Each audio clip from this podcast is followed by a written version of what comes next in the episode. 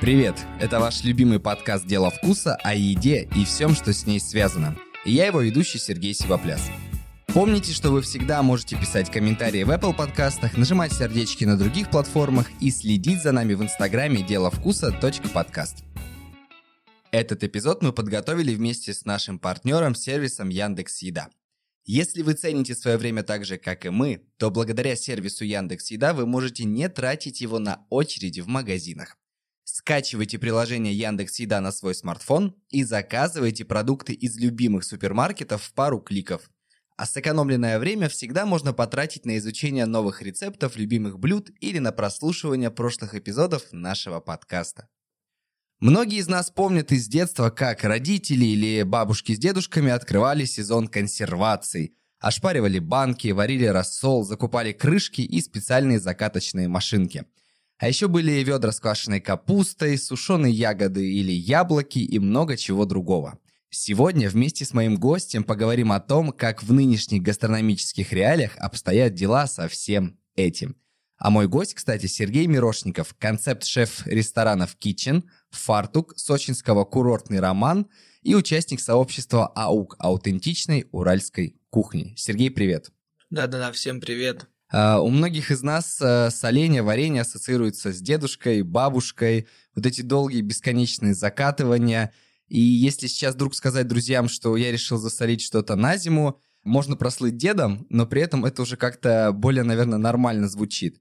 Но я понимаю, что у высокой кухни, у ресторанов сейчас есть спрос на подобные взаимодействия с продуктами, Расскажи мне, как э, соленое, квашеное, вяленое, все это стало популярным в высокой кухне? Да, ну, на самом деле э, нужно рассматривать вопрос комплексно, и все началось с, э, с того, что мы начали следить за своим здоровьем. Собственно говоря, люди все, все больше хотят жить больше, жить качественнее и жить вкуснее вся вот эта история с заготовками помогает нам чувствовать себя лучше, потому что любые заготовки это продукт ферментации, да, и очень важно разделять, например, э, маринование и квашение, это совершенно два разных процесса. В современных ресторанах это, наверное, мейнстрим, потому что дает э, огромное количество различных вкусов. То есть э, это продукт переработки бактерий, микроорганизмов, того, что нас окружает, и там просто непаханное поле для экспериментов. То, что сейчас ценится. Ну вот ты сказал, есть маринование, есть засолка, есть квашение, есть мочение. Давай по чуть-чуть, по паре предложений о том, что за взаимодействие это с продуктами, потому что для дилетанта все звучит почти одинаково. Ну, что-то в какую-то воду подсоленную закинули, и все получилось. Ну, вот давайте э, рассматривать предмет следующим образом. Вокруг нас, э, вокруг вообще всего на свете очень много живого. То есть сейчас у нас в комнате здесь э, миллионы плохих и хороших бактерий. И разница лишь в том, кто побеждает. Когда побеждает хорошие, все получается. Когда побеждают плохие, то продукт портится. И ну, наша задача сделать э, такие условия, когда побеждает хорошие. А высшая степень этого пилотажа – это чтобы эти хорошие остались живыми. Разница между, например, маринованием да, и ну, жизнедеятельностью ферментации в том, что маринование просто убивает все. Ну, хорошее, плохое, просто стерильно. А в чем смысл тогда? А, во вкусе. Во вкусе. Ну, по сути, мы едим пустой продукт, но наслаждаемся гастрономическими его ощущениями. Вот, сохраняем его, решаем одну задачу, но забываем о другой. Если мы говорим о живых бактериях, да, это все, что связано с квашением, мочением, вот как раз э, то, что практикуют наши бабушки и дедушки, да, они и главные амбассадоры мира являются. Тут мы еще сталкиваемся с правильной пользой. Мы формируем нужную, нужную среду внутри себя, и, собственно говоря, это помогает. А мочение от квашения чем отличается?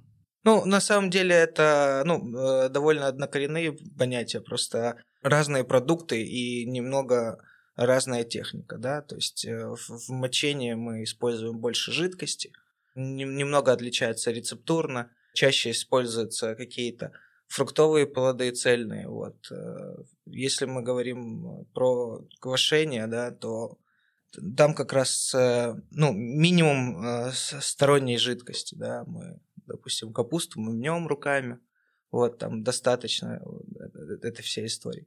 Вопрос во времени, в условиях, ну, в общем, это технические такие вот термины различия. А, давай начнем тогда с оборудования. Представим, что я хочу замариновать, замочить или что-то еще. Что мне нужно? Банка, крышка, какая-то машинка, не знаю, стерилизатор, кипяток. Я вот просто помню из детства, что да, стоит банка, ее ошпаривают, потом заливают рассол, все это может горячий, может еще треснуть. Вот что мне надо, чтобы не было проблем? Вот, вот это именно маринование. То есть вы стерилизуете продукт, убиваете, в общем-то, все на свете для того, чтобы полакомиться по итогу а, через много месяцев чем-то вкусным. Тут а, важно понимать условия, да. Всему живому на свете нужна вода, в общем-то. Задача консервирования как раз сделать так, чтобы этой воды было как можно меньше чем меньше воды, тем э, меньше шансов, что у вас получится что-то плохое. А сколько вообще все это живет? Представим, что я что-то замариновал, зак- закатал вот это дедовское слово, а, полгода, год, два. Все равно же есть какой-то срок годности. Я понимаю, что это сильно продлевает срок, но насколько? На самом деле срок очень большой. Явно несколько лет. Э, все зависит от условий, в которых. То есть, когда мы выбиваем э, бактерии, да, делаем там все стерильно, но остаются поры все равно этих бактерий. Вот, и они, собственно, могут как феникс из пепла восстать, но им это сделать вдвойне тяжело, если будет э, очень холодно, да, потому что для всех нас есть оптимальные условия. Вот если мы будем постоянно находиться в 15 градусах, нам не очень хорошо. Нам нравится там 22, 23, нам комфортно засыпать, просыпаться. То же самое и с бактериями. Вот если мы будем сильно тяжело, то ну, они будут в этом состоянии анабиоза да, долго-долго-долго. Но мы привыкли мариновать огурцы, помидоры. Что еще можно, что еще нужно попробовать конкретно там с мариновкой на холодную-холодную зиму? На самом деле, э, касательно маринования, это тоже очень много гастрономического потенциала, и мне нравятся любые быстрые маринады. Это помогает, э, как сказать, не иметь погреб, да, это, ну, очень актуально, если ты живешь в квартире, и, э, допустим, у тебя бабушка не три километра рядом, а где-то... За три тысячи, да? Да, в другой стороне. И, ну, из, из быстрых мне очень нравится, ну, например, огурцы. Вы нарезаете их как можно тоньше. Задача как раз в том, чтобы насытить посторонним вкусом, да, очень быстро пропитать продукт. Поэтому чем тоньше вы нарежете, тем э, быстрее все произойдет. Тут э, важно понимать некоторые принципы. Вам важна в первую очередь кислота, да, потому что как раз э, кислоты помогают нам чувствовать продукт более явно.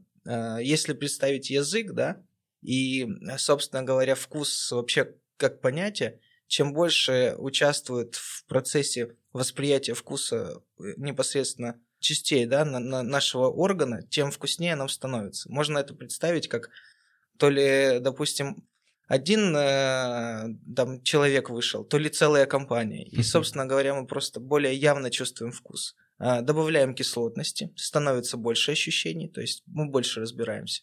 Добавляем остроты еще больше становится, добавляем сладости, добавляем солености, и в балансе вот этих вот всех комбинаций рождается очень правильное ощущение вкуса. И зная это, вы можете компонировать и создавать любое блюдо. Ну, например, а, знаете, что вы, э, вам нужна кислота.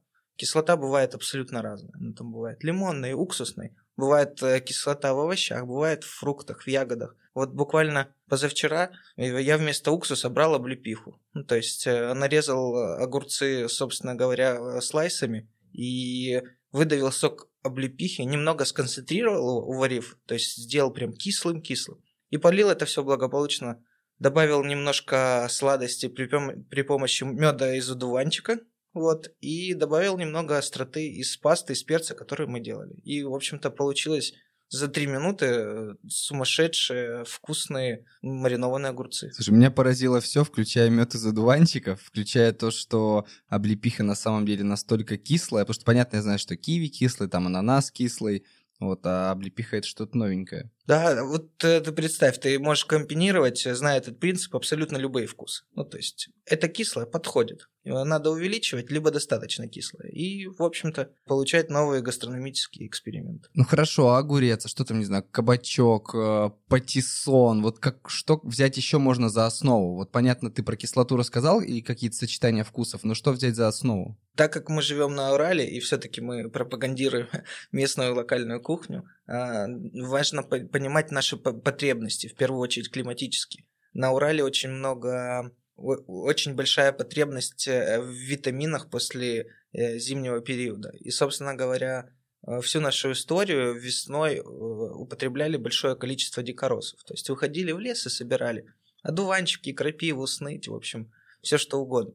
И научились это сохранять, засаливать, заливать уксусом, комбинировать. Вот, допустим, мы сейчас в ресторанах используем маринованную сныть при помощи Что яблоч... такое сныть? Извини, перебью. А сныть это, в общем-то, сорняк, который мы выпалываем на своих дачах, боремся постоянно, да, топчем его ногами и выбрасываем. Вот мы нашли новое применение как раз при помощи консервирования. А на что похоже? Кислое, сладкое, горькое? Расскажи, я первый раз слышу. Первых ощущениях это просто трава, вот. Но после прошествия времени, после того, как определенное количество микроорганизмов поработает над ней, да, естественным образом, а после того, как ты сбалансируешь вкус и дашь, он начинает проявляться. У нее начинает проявляться остринка, у нее начинает проявляться свой характер. Его невозможно описать, но его точно можно использовать много где. Это нужно пробовать. Я вот лет восемь назад услышал о соленых арбузах, подумал, что меня один мой друг разводит. Но потом он привез банку, показал мне,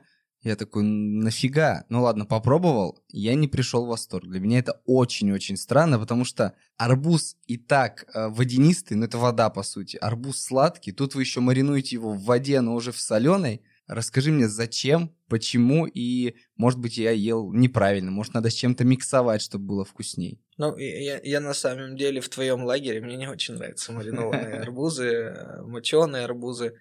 Вот, но ребята, особенно на Кубани, благополучно им закусывают все что угодно, вот, и у них получается.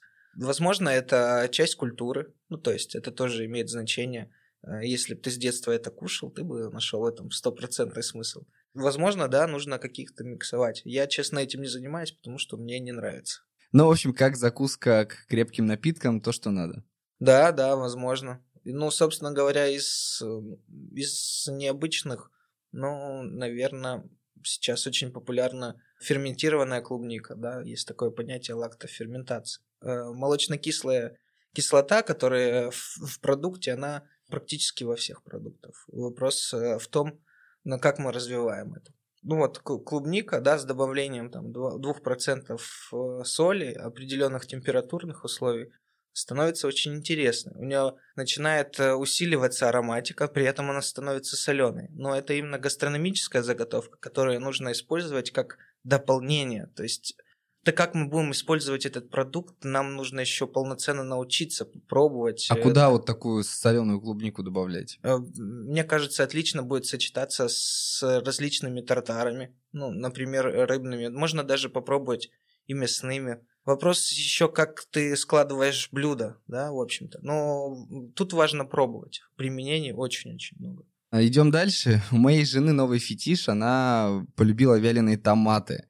Мне не нравится, потому что э, выглядит прикольно, но на вкус немножко, знаешь, затхло, как будто бы полежало. Отсюда у меня вопрос, э, легко ли вялить томаты дома, потому что идея фикс у нее сейчас, я хочу сама повялить. И вообще, как отличить э, плохо свяленные томаты от классных? Ну, в, в первую очередь, я тебя приглашаю к себе в ресторан попробовать вяленые томаты, вот, потому что мы это делаем уже на протяжении четырех лет у нас это э, расходится и в другие города, и, в общем-то, в другие рестораны. Люди приезжают, покупают. Расскажешь секрет, чем твои а, томаты круты? Сто, сто процентов расскажу. Э, первый мне помог мой э, кулинарный опыт, да, потому что любой из э, адекватных и знающих поваров знает, что весь вкус продукта сосредоточен непосредственно в семенной коробке, либо в семечках. Традиционная итальянская заготовка предполагает форму лодочки, когда мы разрезаем на четвертинки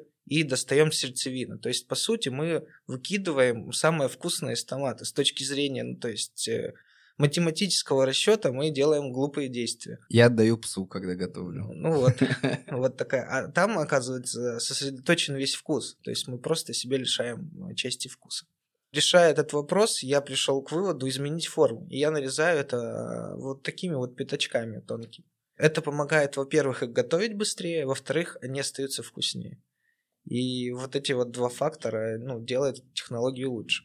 Второе, собственно говоря, это сами томаты. Часто очень люди не обращают на это внимания и берут э, то, что продается. Лучше всего использовать, тем более новичкам, сорт э, типа сливка, да, это вытянутые такие слегка томаты. У них правильная консистенция, правильная упругость и правильная концентрация кислоты, что очень важно. То есть прежде чем готовить продукт, его нужно попробовать и поесть. Он уже на этом этапе должен быть вкусным и сбалансированным. Вот, мы забываем об этом. И очень важно, чтобы он был не сильно спелый, да, и, собственно говоря, не сильно зеленый. Это, ну, вопрос только, ну, опыта, да, и количества проб и ошибок. А как вялить-то в итоге? такой гайд прямо для новичка, дай, чтобы моя жена послушала и сказала, все, я пошла вялить э, сливовидные вот эти томаты. Так, ну, для новичка я, наверное, сейчас придумаю свой гайд, потому что мы используем свою технику, да, и мы на самом деле делаем их за два часа, хотя обычно это предполагает очень много времени, от 5 э, до 12, ну, по-разному. В нашем случае мы сначала под большой температурой выгоняем всю влагу, а потом довяливаем. Я делаю один час на 180 температура и второй час на 90. И за два часа я получаю прям готовый продукт. Касательно дома, необходимо разрезать от сантиметра до полутора на пятачки, да, выложить это благополучно на пергамент. Очень важный момент э, – это посолить собственно говоря, многие люди делают так, как э, звезда в Инстаграме, когда солит через локоть, и соль э, попадает э, не туда, куда на лицо, на ноги, на стол, в общем, везде, кроме как на продукт. Солить необходимо максимум держа руку в 10 сантиметров от продукта, брать щепотку и аккуратно распределяя, солить змейкой, чтобы соль была ну, непосредственно равномерно распределилась. Тут главное слово равномерно. Далее мы добавляем сахар, потому что мы вялим э, томаты круглый год, и вкус их меняется. Всегда нужно балансировать, и всегда нужно, чтобы он оставался одинаковым. Добавляем немного свежедробленного перца и отправляем в духовку. Начинать я, наверное, рекомендую 90 градусов, но есть очень важный момент. В первую очередь у вас э, в вашем духовом шкафу должна быть конвекция, то есть вентилятор, да, иначе они просто начнут твориться. Второе, вам необходимо каким-то образом, если вы сразу на полную заряжаете, ну, собственно говоря, свой, свой духовой шкаф, найти возможность чуть приоткрыть дверцу, чтобы уходил лишний пар, потому что большая концентрация влаги начнет разваривать томат. И потом смотреть за консистенцией, ну, я думаю, часа 3-4, как-то так.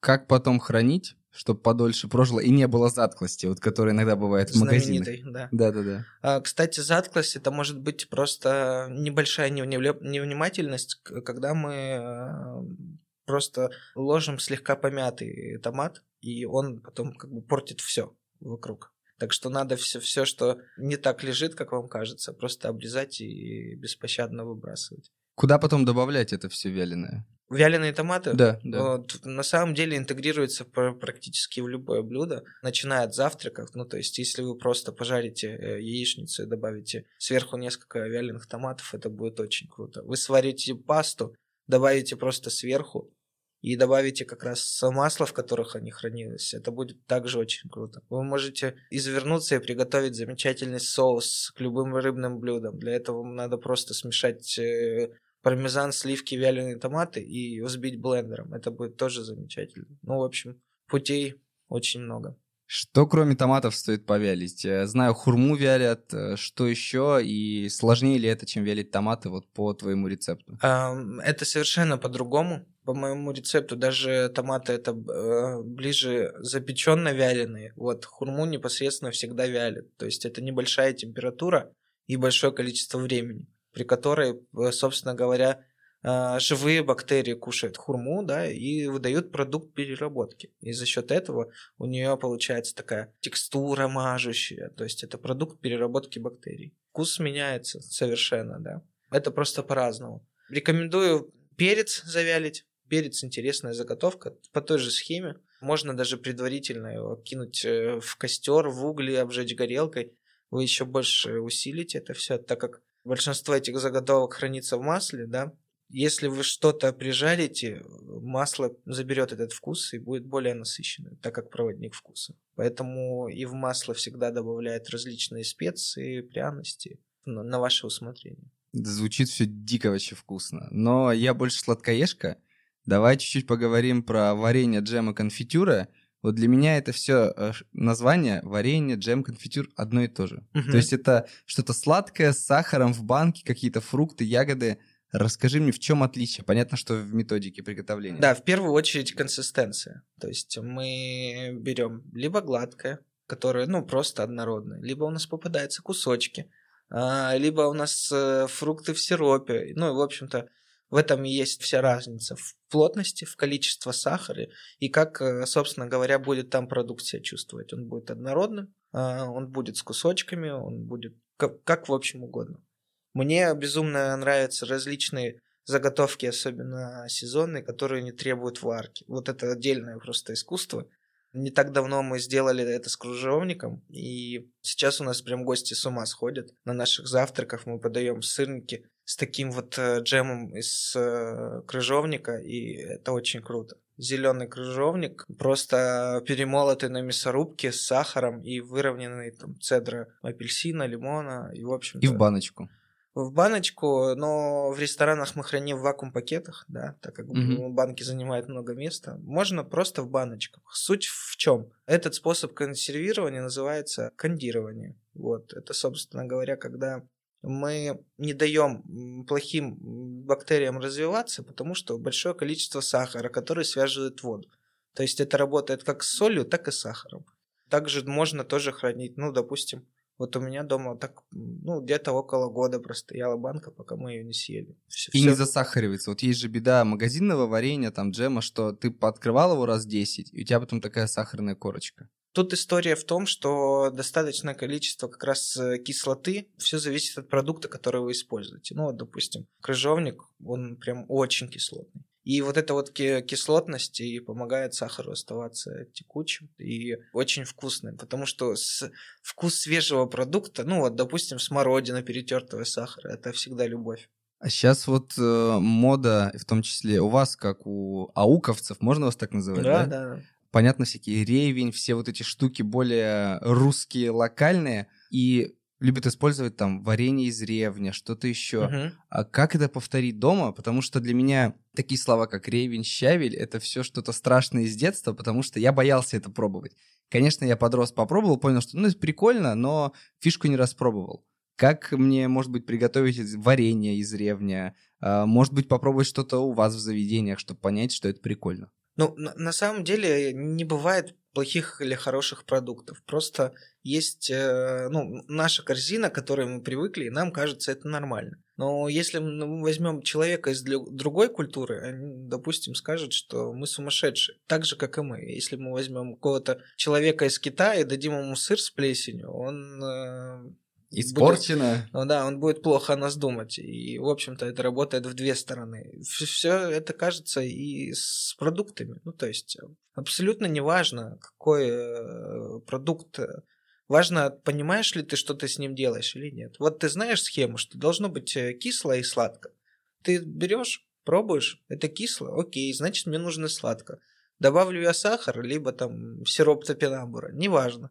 Э, важно пробовать, балансировать и комбинировать. Главное э, не бояться. В русской традиции очень много есть э, сладости, есть э, такое понятие, как паренка, которые готовились из э, различных корнеплодов. Ну, допустим, репа, морковь. И это была невероятно классная штука. Ну, долгое время томилась, карамелизировалась, получалось очень сладко, интересная текстура. Это настолько самобытно интересно и забыто. Попробовав, допустим, сладкую репу, вы удивитесь. И, наверное, как сейчас люди удивляются, когда на наших ужинах едят э, десерты с грибами или ну, из, из других овощей. А это настолько уже становится даже где-то классическим сочетание там грибов и шоколада, грибов и карамели. Недавно, кстати, вот фестиваль был грибной, и многие так делали, и это круто, работает. Что еще из необычного стоит попробовать? Да, ты уже сказал грибы и заинтриговал многих, но я-то видел, да, как вы все это делаете. Очень круто. Лисички были, да, если я ничего не путаю? Да, да мы уже с чем только не сделали. Я на одном из ужинов с мухоморами готовил. Подожди, подожди, мухоморы. Но можно же, ну, если не отъехать, то как бы получить какие-то неприятные ощущения. Что ты с ним делаешь, чтобы он был съедобным? Да, на самом деле это очень большая проблема, то что мы часто думаем какими-то ярлыками, не разбираясь в вопросе. В общем-то, а, мухомор э, – это съедобный гриб, все в порядке. Еще важно понимать, что мухоморы не разные. Ну вот, э, прям существуют галлюциногенные, да, которые, ну, прям... Стоит те... избегать. А, ну, или наоборот.